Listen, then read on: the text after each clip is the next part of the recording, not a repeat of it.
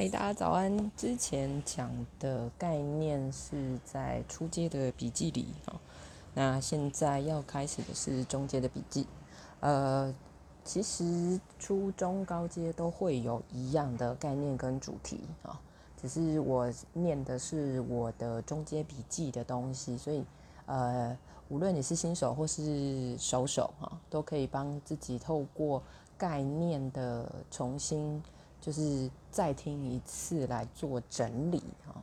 好，中间有几个关键字，大概跟设置啊、界限啊、对来访以及对咨询师的保护啊、哦框架啊，然后态度的话有好奇跟平衡。